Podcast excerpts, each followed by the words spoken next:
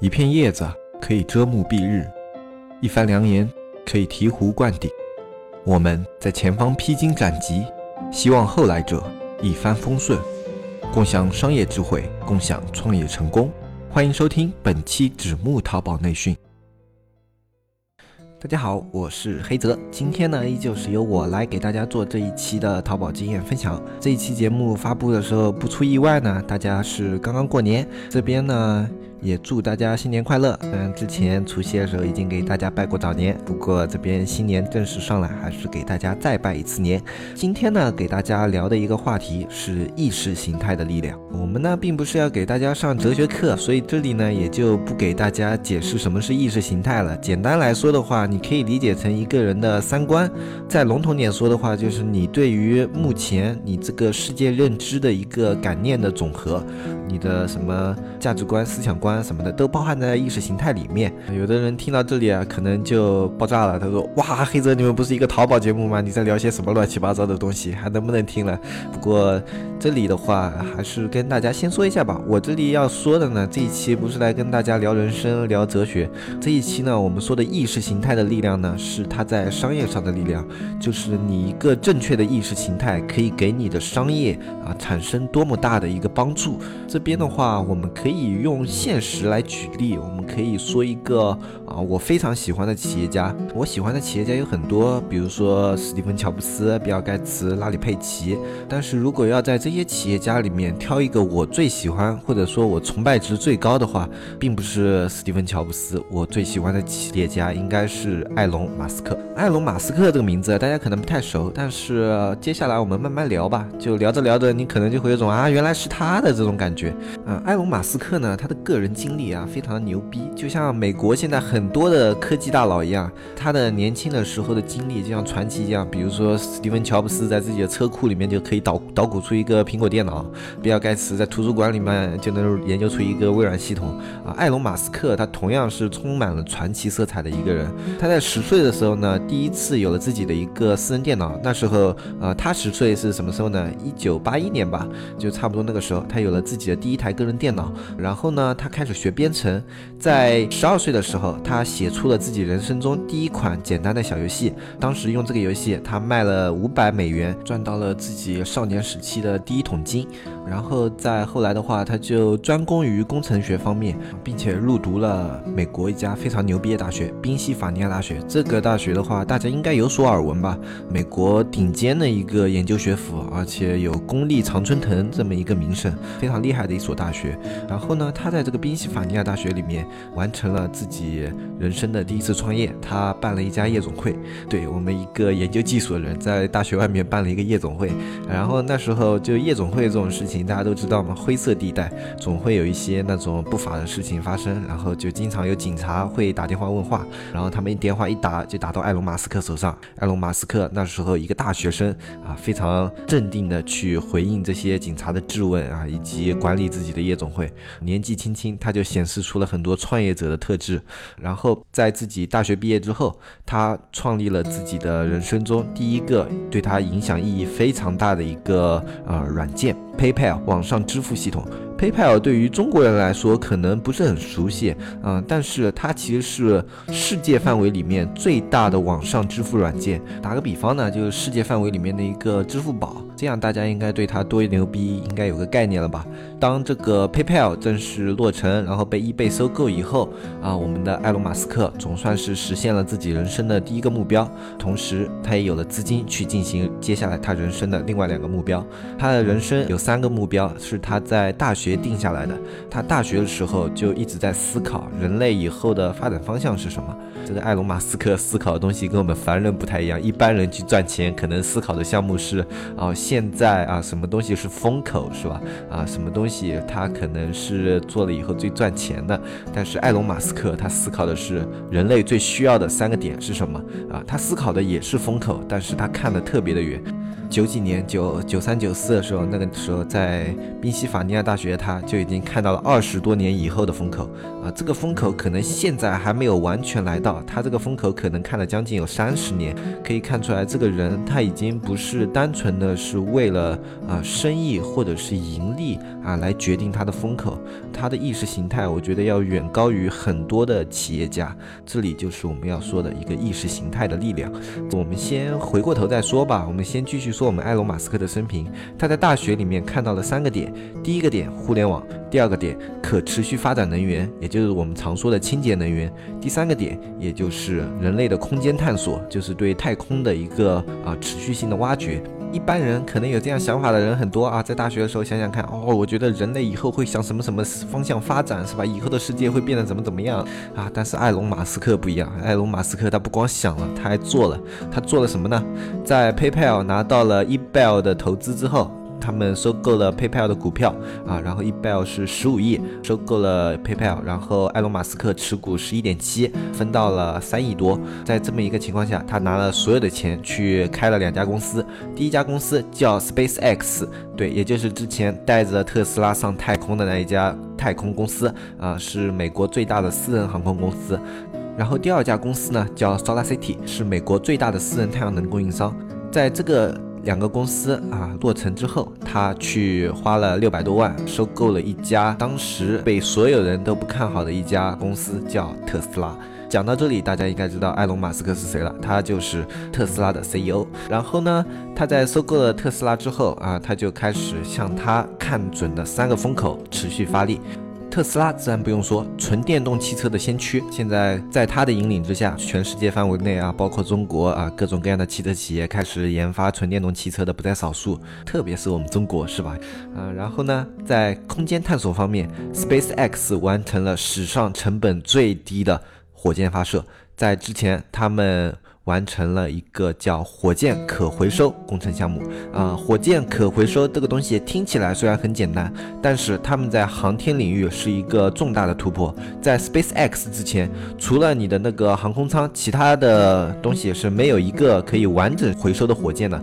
但是火箭的研发成本大家都知道非常的高啊，如果你不能完整回收，只有一个太空舱的话，就表明你下一次上太空你要继续的重新造一艘完全全新的火箭，这就表明了如果。我们要实现全民的一个太空旅游。啊，对，没错。啊，是全民的太空旅游。啊，那么就是我们一定要发明一个可以回收的火箭，这一步才有可能走下去。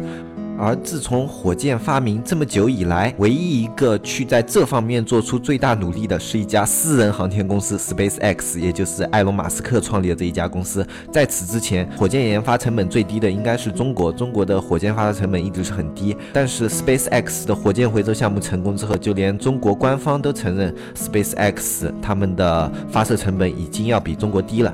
特斯拉、SpaceX 再加上世界最大的网上支付端啊 PayPal。这样，埃隆·马斯克现在今年四十多岁，已经完成了他在大学时候定下的三个巨大的目标，看起来似乎是一个开挂的人生啊，简直就无敌了。大学的时候想一想，我以后啊要做清洁能源，要做个互联网。要做个空间探索，然后做了三家公司，全都成功。当然啊，这里面还有一个清洁能源方面的是 SolarCity，美国的最大的私能太阳能供应商。如果是一般企业家的话，已经是巨大成就了。但是在埃隆·马斯克旗下，他似乎变得有点不值一提。就这么牛逼的一个人，为什么会跟我们今天说的意识形态的力量扯上关系呢？我们要说的就是埃隆·马斯克，如果没有他那个强大的意识形态的话，他是不可能做成三家公司里面的。任何一家的，就连 PayPal，它可能中途都差点要倒闭，从 PayPal 给退出来。中间到底发生了什么，让这个现在风光无限的埃隆·马斯克都陷入窘境呢？其中最大的问题就是质疑。对于埃隆·马斯克一路走来，除了他的 PayPal 以外，其他的项目，所有人对他的态度不是支持，整个美国对他的态度可以说是质疑这两个字就可以概括的。首先，我们来说为什么是质疑。第一点，特斯拉。纯电动汽车这个东西他不光有点异想天开啊，你要知道他在做特斯拉的时候是什么样的一个环境啊？当时汽机油车满地跑啊，连混动车都还没有出来啊。在那个时候，他说他收购了特斯拉，要做纯电动跑车。然后在这个情况下呢，一些首先石油大亨啊，石油是美国啊资本家里面非常重要的一个组成部分，所有的石油大亨开始抨击这个埃隆·马斯克，说他这个不切实际、漫天幻想。美国的民众呢也认为埃隆·马斯克是个空想家啊，他们说这个电车还需要什么？一个电线到处跑着去充电，我才不要这么麻烦的东西呢！啊，这是美国当时里面一个普遍的言论。在这么一个情况下呢，埃隆·马斯克他没有退缩，持续的做特斯拉，一直到了二零零八年。零八年对于埃隆·马斯克来说可以算是灭顶之灾。那一年，埃隆·马斯克三次火箭发射全部失败，火箭发射失败跟我们什么汽车产品研发失败这个不可同日而语啊！三架火车火箭失败，当时给啊整个 SpaceX 带来了数千万美元的一个损失失。同时，因为特斯拉当时一直在持续研发，研发成本过高，没有回本的手段，导致特斯拉项目差点搁浅。在那个经济危机、全部企业人人自危的一个年代，也没有人愿意把钱投给一个类似于法拉利的纯电动跑车的项目。那个时候，埃隆·马斯克精神几乎崩溃，但是在这样的精神状态下，他拿出了自己仅剩的三百万存款支票，写下来以后。放在特斯拉的工作桌上，然后对着所有员工说：“特斯拉现在如果要继续维持下去，我们只能靠自己，我们拿不到任何的投资，你们大家只能靠自己维持这家公司的运作。”然后特斯拉依靠着他这个三百万的支票和他所有的亲友兄弟投钱，还有一些员工的一些投入，让特斯拉在零八年经济危机非常混乱的乱世苟活了下来。在一零年，埃隆·马斯克终于完成了特斯拉的研究，并且以十万美元的价格卖出了。不少特斯拉跑车，同时他们完成了对特斯拉的上市。在濒临破产的前夕，埃隆·马斯克在账面上挽回了六亿多万美金，让特斯拉得以续命。在这个情况下，他的 SpaceX 同时步入了正轨。他发布了一个文章，就是宣布了 SpaceX 的一个垂直研发体系。在那时候宣告自己的研发成本已经要比中国政府啊更加的低廉。同年，他们的火箭猎鹰九号成功折返，完成了人类史上第一次的私人火箭登上太空，并且成功折返的项目。后来，埃隆·马斯克接受过媒体的采访，在面对媒体的时候，他曾经说过，把所有的未来赌在火箭和纯电动车上，非常的冒险。但是他说，如果他不这么投入，才是最大的冒险，因为那样成功的希望就是零。做企业就好像是在吃玻璃，以及凝视着死亡的深渊，并不是那么的吸引人。故事说到这里，我们就可以开始聊我们的意识形态。埃隆·马斯克他能够这样坚持下来，与他的意识形态的坚持不相关。他在年轻的时候，他就已经认定了自己的三个方向，并且他作为一个工程师啊，一个极客。他对于这些事情，他有着近乎偏执的一个热爱以及信念。他即使在零八年这些公司纷纷倒闭的情况下，他都不肯放弃一家不知道是否能盈利的纯电动汽车。他在火箭三次发射失败，并且财务陷入巨大危机的情况下，他依旧不肯放弃一家私人航天公司。全美的舆论从上到下，在埃隆·马斯克成功之前，没有一个声音是声援在埃隆·马斯克的。华尔街当时在特斯拉上市的时候，对于特斯拉的股票评价是：这个股票谁买谁傻逼。他们说的很文艺嘛，就是说这个股票的价值啊，怎么怎么样啊，一分不值。但是啊，我们用白话来说，就是谁买谁傻逼。在埃隆·马斯克 SpaceX 发射失败的时候，他们就说私人航空火箭这种项目啊，都是傻子才做的东西啊，这种东西是不可能。成功的，在特斯拉啊进行研发的时候，所有的美国民众一致不看好，认为这只是一个玩具，没有人愿意你开着电动车这种没有安全感的东西在路上乱跑。这就是埃隆·马斯克他在创业成功之前面对的整一个境况，没有一点点支援他的声音啊，他只有自己的一个信念以及自己手下这些公司，他没有任何其他的东西去支持他，他纯靠自己的意识形态在坚持的这三件事情啊。PayPal 我们可以说他是成功。了，但是他后来被 eBay 收购。其实对于埃隆·马斯克来说，PayPal 最后跟他的关系并不是非常的密切。且相比于 SpaceX 和那个特斯拉来说，PayPal 能给他提供的东西非常的少，而且他对于 PayPal 最后的投入也没有这两家公司那么多。埃隆·马斯克这个人，他从来没有因为外界的声音来否定过自己一次。如果他因为外界的声音否定过自己一次的话，不会有特斯拉，也不会有现在 SpaceX。我们看到纯电动汽车的发展可能要延后十年，我们看到火箭折返这项技术可能又要往后延延后不知道多少年。他对于人类来说，他是有贡献的一个企业家啊，而且是可以说是非常牛逼。他推动了两个方面一个长足的一个进步，他改变了这两件事情的格局，而且是顶着巨大的压力和舆论的所有的指责，然后完成了这两件事情。这就是一个意识形态的力量。他的意识形态只要稍微薄弱那么一点点，他作为一个企业家，他。不是一个成功的企业家，他可能是一个曾经成功过，最后倒在自己傻逼的选择上的一个企业家，但是他用自己意识形态的坚持证明了。最后，他才是成功的人。他埃隆·马斯克就是这么牛逼。对于我们很多啊中小创业者来说，最后失败可能就失败在这一份意识形态的坚持上面。因为我们中国跟美国的意识形态环境又不一样。像埃隆·马斯克，他的压力可能来源于美国舆论的力量，包括他们那种资本，比如说像石油大亨给他的压力，因为这触及了他们资本的利益嘛。他的压力可能来源于这些方面。但是在中国，我们的创业，我们的压压力来源于什么呢？我们来源于我们社会给予我们的一些意识形态本身就是错误的。比如说，我们可以身边看到很多这样的人，他会说工作是稳定的，他会跟你说你找一份安稳的工作度过一生是最棒的。这是我们中国常态的一个现象。在你的身边呢，可能会有很多这样的人，他会说：“哎呀，你要去做创业啊，这个东西万一赔了怎么办呀？”你在决定去做创业的时候，你可以听到很多这样的声音。然后别人说：“哎呦，你要花这么多钱，你还不如留着存在银行里，自己好好去上班啊，以后攒了这么多钱再买点房子，买点车子，是吧？”这是很多人的一个意识形态，他们不会觉得把钱拿去做创业是一个明智的选择，他们会觉得这是一个浪费钱的行为。然后在这样的意识形态里面生长的我们呢，有时候就被这样的意识形态给裹挟了，这就导致了有的人在创业的时候，他就会在这种意识形态的影响下缩手缩脚，以至于他的创业一旦没有起色，比如说我去做淘宝，我做了三个月我都没有回本，哎，那我就可能开始焦虑，我就会觉得，哎呀，这样做是不是真的不好啊？哎呦，创业真的不靠谱啊，对吧？然后当产生了这样的想法之后，你在淘宝方面，你就会开始萌生退意，开，当你开始萌生。退退役的时候，你对它的进取心不足，就导致你对于淘宝整个你对它的认知就开始下滑。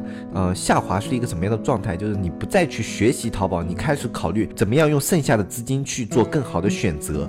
当这些人他在从淘宝里面退出来呢，他再一次坚定了自己从小到大认识的那个意识形态，他也开始觉得，哎呀，创业真的不靠谱啊！我这三四万都打水漂了，一毛钱都没有收到。但是呢，他不会去考虑是不是自己在做淘宝的时候。有没有做对方向？如果在创业的过程中，我们保留一分埃隆·马斯克那样的远见，保留一分埃隆·马斯克那样的坚持，再保留一分埃隆·马斯克那种对于舆论不管不顾的态度，我相信我们的创业的成功概率就会比原来高上许多许多。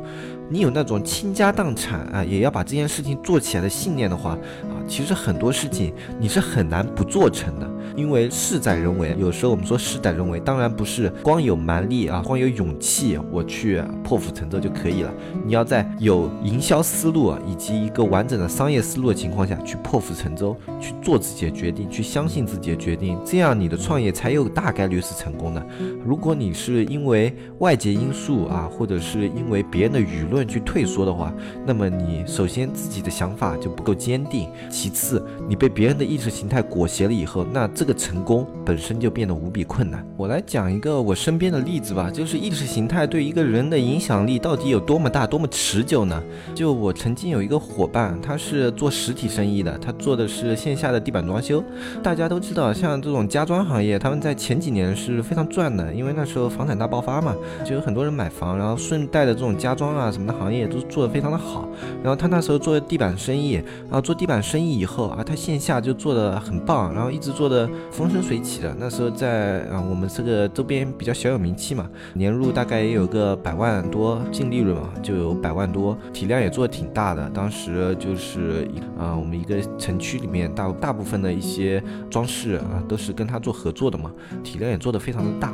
结果做的风生水起之后呢，这两年啊做的不怎么样了，啊做的不怎么样了以后，因为这两年就是装修的需求量比前两年要下滑了嘛，虽然还是在赚钱，但是比起他前几年这种状态就不是特别的好，包括他自己啊自身出了点私人出了点问题，然后就现在就等于是一个盈亏勉强平衡啊，比上班稍微多么多那么一点点这么个情况，然然后这个人他后来想了想，他就跟我聊天的时候他说，哎呦最近生意不好做哎，啊他说我想去找点其他事情做，我说你想找什么？他说啊类似于做做看啊，他说会计啊，他说去找个地方上班啊。这样的，然后我当时就很震惊啊，在我看来你一个人做了这么多年生意，赚了这么大的钱，最后这个地板生意做不下去了，你的想法居然是去上班啊？然后我又问他为什么要去上班啊？我说啊不能考虑一下做其他生意吗？啊他说做生意风险太大了，他说今年啊做这个地板生意都赔了十几二十万进去了啊，我当时就感觉被震惊的无以复加。这个人不知道是为什么会有这样的一个想法，后来我也明白了，因为他早期他以前在村里面当过，就是像支书这样的，就等于是村里面的公干，然后也做过会计，就他以前有过这方面的工作经历。那时候他作为会计的时候，村里面嘛，然后也是小有名气，过得比较风光。然后后来是为了。一个收入提升，同时也是村里面一个压力啊，导致他出来做生意，然后生意赚了那么多年啊，现在年纪也大了，然后他做生意那一波应该是给他捡到啊，他只是觉得做生意赚钱，所以在做生意啊，他不是因为他骨子里是个生意人而在做生意，所以当他从这个这一项生意里面脱身而出的时候，他考虑的第一个点不是去做下一个生意啊，他考虑的第一个点是能不能找个地方安稳的上班。这个我只能认为他骨子里的意识形态认为他自己是一个适合于上班的人，骨子里的意识形态他觉得上班比做生意更加安稳啊，所以他才会有这样的想法。所以说意识形态这个东西，他有时候真的很难改变。哪怕你已经知道了做生意比上班要赚无数倍啊，但是在你做不到生意的时候，你还是会去依靠着自己以前的意识形态，告诉自己上班是安稳的，我生意做亏了，所以做生意真的有时候不太靠谱。嗯，在这么一个意识形态的裹挟之下，我觉得这样的人是迟早要被打回原形的，因为你没有意识到商业它的本质是要优于工作的。你没有这样的本质的认识的话，你在失去商业给你带来利润的那一瞬间，你就会回到工作更好的那个意识形态，你就会告诉自己，找一份安稳的工作是不是比做生意更好？所有的生意都不是永恒的，生意它都是有寿命的。就像我们之前说，淘宝它不是永恒的。其实所有的商业都是这样，商业它是有阶段性的。你这一段时间赚钱的东西，到了下一个风口，它可能就不赚钱了。啊，像线下实体，它在未来的某一天完全被线上零售打死也不是不可能啊。啊，就线下零售，你就算做得再好，在未来某一天它寿命也有可能走到尽头。商业没有永恒的，永恒的只有商业的思维。你要随着商业的思维去变化。你说王健林如果他啊万达倒闭。了，万达的房子都没了，你说他会去上班吗？不会吧。啊，马云阿里巴巴倒闭了，他会去上班吗？不会吧。啊，马化腾腾讯没有了，他会去上班吗？不会吧。啊，史玉柱那时候巨人大厦做成那样，逃到美国，最后不还是带着脑白金回来了吗？这些已经走到资本深处的人，他们已经认识到了资本的本质，他们还会去安安淡淡做一个被资本剥削的人吗？不可能的。所以说，我觉得做创业的人，首先要明确的是自己的意识形态，你要认识到什么是创业，什么是商业，什么是资本，这样才是坚定你在创业路上走下去的一个力量。哪怕你这个创业项目不行了，你想的是我要去找到更好的项目，而不是想着我。应该回去上班，我觉得这样的话，你的意识形态还不够坚定啊，你的意识形态也可能不那么适合创业，你只适合进来在风口里面捞一波。那么今天这一期的内容可能讲的有点。嗯，过于赤裸啊，会让有些人听着不太舒服。如果您真的听得不舒服的话，就请见谅吧。因为我们这个节目，大家听到现在也应该明白，我跟大海老师，我们两个人就是只讲真话的人，我们不会去说啊什么其他什么东西是更好的，就我们只把正确的事情，应该这样这样说吧，我们只把我们认为正确的事情讲给大家听。这件事情在我认为是正确的，我就会这样讲给你听啊。所以说。我希望大家如果有不同的意见，可以大家相互交流，对吧？意识形态不是强加给别人的，是自己认知的。我也不指望我啊说一段音频啊可以改变大家的意识形态啊，我只是把我的意见说给大家听一下。那么这一期节目呢啊得罪大家就到这里啊，我先溜了。我是黑泽，我们下期再见，拜拜拜拜拜拜。